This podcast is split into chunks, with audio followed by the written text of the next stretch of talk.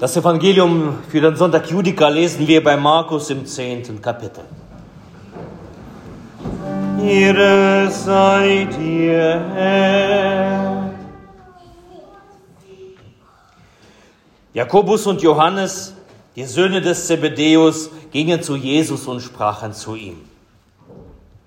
Meister, wir wollen, dass du für uns tust, was wir dich bitten werden. Er sprach zu ihnen, was wollt ihr, dass ich für euch tue? Sie sprachen zu ihm, gib uns, dass wir sitzen, einer zu deiner Rechten und einer zu deiner Linken in deiner Herrlichkeit. Jesus aber sprach zu ihnen, ihr wisst nicht, was ihr bittet. Könnt ihr den Kelch trinken, den ich trinke, oder euch taufen lassen mit der Taufe, mit der ich getauft werde? Sie sprachen zu ihm, ja, das können wir. Jesus aber sprach zu ihnen, ihr werdet zwar den Kelch trinken, den ich trinke, und getauft werden mit der Taufe, mit der ich getauft werde, zu sitzen, aber zu meiner Rechten oder zu meiner Linken, das zu geben steht mir nicht zu, sondern das wird denen zuteil, für die es bestimmt ist. Und als das die Zehn hörten, wurden sie unwillig über Jakobus und Johannes. Da rief Jesus sie zu sich und sprach zu ihnen, ihr wisst, dass alle Herrscher gelten, halten ihre Völker nieder und ihre Mächtigen tun ihnen Gewalt an. Aber so ist es unter euch nicht, sondern wer groß sein will unter euch, der soll euer Diener sein. Und wer unter euch der Erste sein will, der soll aller Knecht sein. Denn auch der Menschensohn ist nicht gekommen, dass er sich dienen lasse, sondern dass er diene und sein Leben gebe als Lösegeld für viele. Gnade sei mit euch und Friede von Gott, unserem Vater und unserem Herrn Jesus Christus. In der Stille lasst uns für die Predigt beten.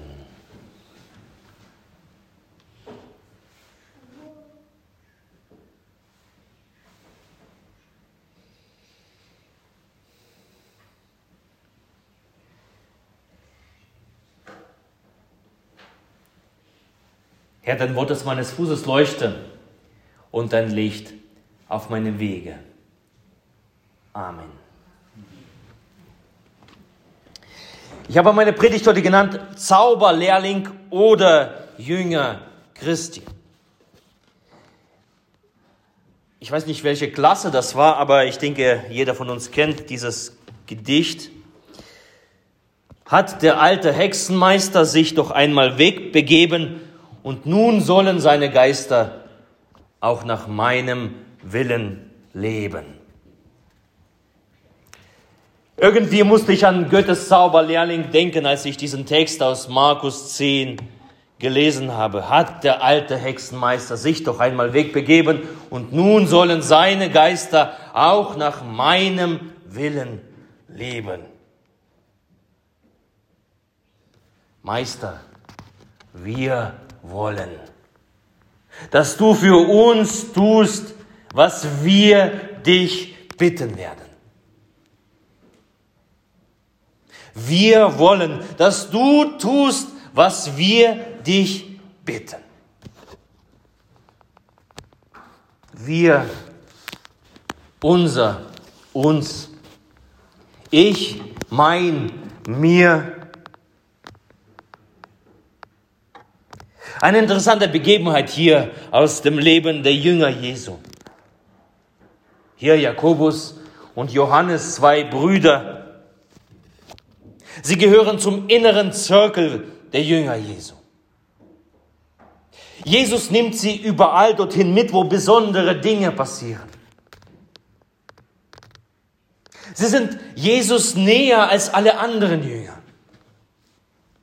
Zusammen mit Petrus zum Beispiel sind sie auf dem Berg der Verklärung. Vor gar nicht so langer Zeit haben wir darüber gelesen, im Evangelium gehört.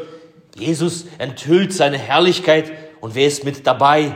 Neben Petrus, Johannes und Jakobus. Später im Garten Gethsemane, als Jesus sich auf seine Passion, auf sein Kreuz im Gebet vorbereitet, wer ist da? Wieder diese drei, Petrus und Jakobus und Johannes, die zwei Brüder. Sie sind Jesus viel näher als alle anderen Jünger. Sie können hören, wie Jesus betet. Vater, dein Wille geschehe. Vater, lass vorbeigehen diesen Kelch an mir, aber nein, nicht mein Wille, sondern dein Wille geschehe. Johannes, einer von diesen zwei Brüdern, bekommt in der christlichen Tradition die Bezeichnung der Lieblingsjünger. Also diese zwei, Johannes und Jakobus, sie genießen eine besondere Stellung. Sie sind klar im Vorteil gegenüber ihren Kameraden aus diesen Zwölfen, die Jesus berufen hat. Und nun ist ihre Chance. Sie nutzen diese Stellung aus, bevor sich da andere vordrängeln. Meister, wir wollen, dass du tust, was wir wollen, was wir dich bitten wollen. Diese zwei, beide einfachen Menschen gehen auf das Ganze, sie verlangen das Maximale, und zwar das Sitzen zu Rechten und zu Linken der Herrlichkeit. Das ist viel. Das ist das Maximale, was ein Mensch verlangen kann. Es geht also nicht um irgendeinen Posten. Ja, vielleicht haben die Jünger auch gedacht, Jesus zieht nach Jerusalem ein. Er ergreift die Macht in Jerusalem und wird der neue König von Israel. Und sie mit dabei als Minister vielleicht. Aber darum geht es hier gar nicht. Sie gehen noch viel, viel weiter. Hier geht es um das endzeitliche Weltgeschehen, um das Weltgericht. Wenn du im Weltgericht zu Rechten sitzt, bist du der Zweitgrößte. Und wenn du zu der Linken sitzt, bist du der Drittgrößte. Und zwar im Weltgeschehen. Du bist zwar nicht Mr. Universum, aber du bist ziemlich nah dran.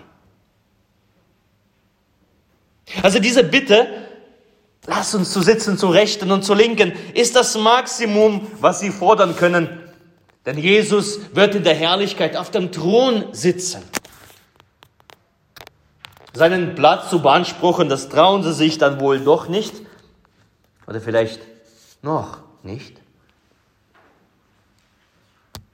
Wenn sie die Möglichkeit dazu hätten, hätten sie das auch getan. Jesus setze für uns, für meinen Bruder und für mich, Himmel und Erde in Bewegung für unseren Vorteil. Andere Jünger sind entsetzt. Sie sind empört. Sie sind, wir lesen, sie, sie werden unwillig. Doch kaum, weil sie diese Bitte dreist finden. Nein, sie, sie wären gern an ihrer Stelle. Sie hätten dasselbe gern gefordert. Unser Wille geschehe wie im Himmel, so auf Erden. Das klingt eigentlich dort mit. Sie sind gekränkt, die, dieser Zehn, dass sie nicht diese Nähe zu Jesus aufweisen und nicht sie dieser Frage stellen können da werden sie unwillig. Da kommt diese Mentalität der Ellenbogen durch. Vor ein paar Versen lesen wir von der Streitfrage. Jesus erzählte seinen Jüngern, wir müssen nach Jerusalem gehen. Ich muss leiden, ich muss sterben. Spott, Schande und Schmerzen muss ich erleiden für die Menschen.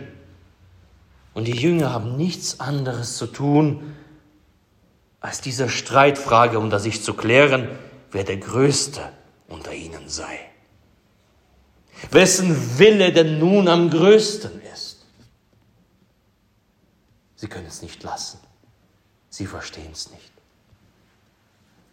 Jeder von ihnen sucht die Nähe Jesus zu eigenem Vorteil. Es geht um ihren eigenen Willen.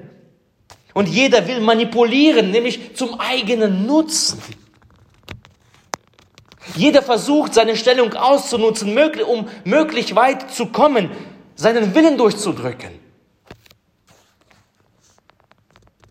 Und wisst ihr, so eine Manipulation der übermenschlichen Kräfte, wisst ihr, wie man das nennt? Das nennt man Hexerei, Zauberei. Jesus ist nur ein Mittel zum Zweck, ein Medium für eigene Wünsche, für eigene Begehren, eigenes Bedürfnis. Und in diesem Fall hier entblößen sich die Jünger nicht als Jünger Christi, sondern als Zauberlehrlinge. Sie wollen ihre Chance ergreifen. Sie wollen manipulieren. Sie setzen ihre Ellenbogen ein gegen ihre Mitbrüder, mit, mit ihre Mitschwestern. Unter ihnen herrscht dieser Geist der Welt, wie Jesus sagt, ihr wisst doch, ihr wisst doch um diesen Geist der Welt, der hier herrscht, die Mächtigen und die Gewalttätigen, die tun ihren Untergebenen Gewalt an. Und genau dieser Geist der Mächtigen, der Geist der Unterdrückung, er herrscht in dieser Situation der Teufelsgeist, der Geist der Zauberei, der Hexerei.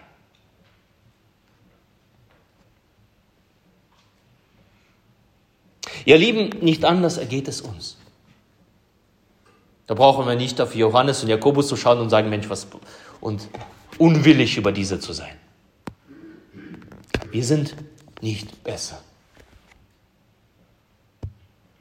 Auch bei uns gilt, wir, unser, uns, ich, mein, mir. Mein Wille geschehe, komme, was wolle. Wir leben das alltäglich in unseren Beziehungen. Ob das zu Hause ist oder ob das in der Gemeinde ist, ob das auf Arbeit ist mit Kindern, in den Ehen, mein Wille geschehe. Und wenn es nicht so kommt, wie ich es will, so werde ich unwillig. Wer so denkt, der ist diesem teuflischen Geist verfallen. Er ist nicht der Jünger Christi, er ist ein Zauberlehrling.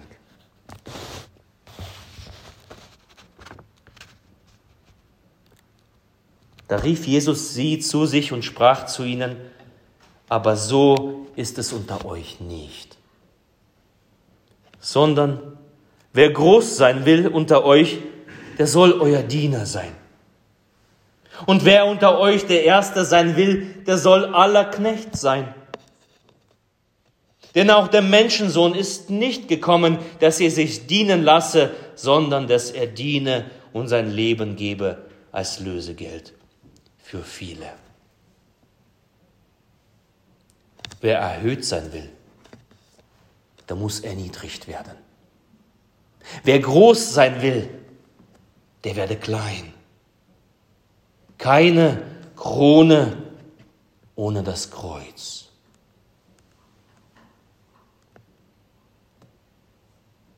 Paulus schreibt an, an anderen Stellen der Bibel, Philippa 2, tut nichts aus Eigennutz oder um eitler Ehre willen, sondern in Demut acht der eine der anderen höher als sich selbst.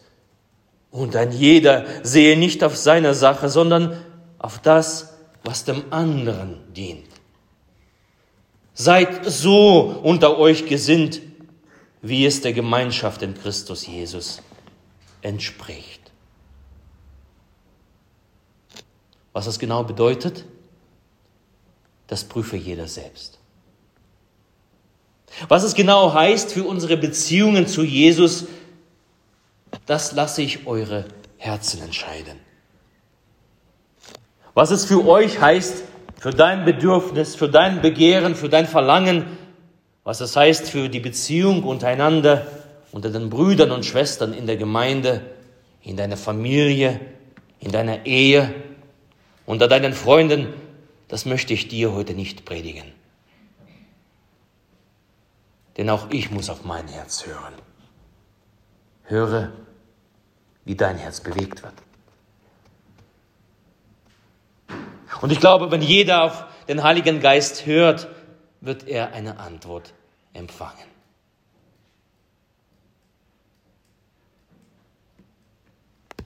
Wer sich erniedrigt, er wird erhöht.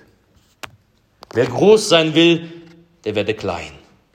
Keine Krone ohne das Kreuz. Und mögen wir am Ende nicht als Zauberlehrlinge befunden werden, sondern als Nachfolger Jesu Christi, als seine Jünger. Und der Friede Gottes, der Höhe ist als alle Vernunft, bewahre eure Herzen und eure Sinne in Christus Jesus. Amen.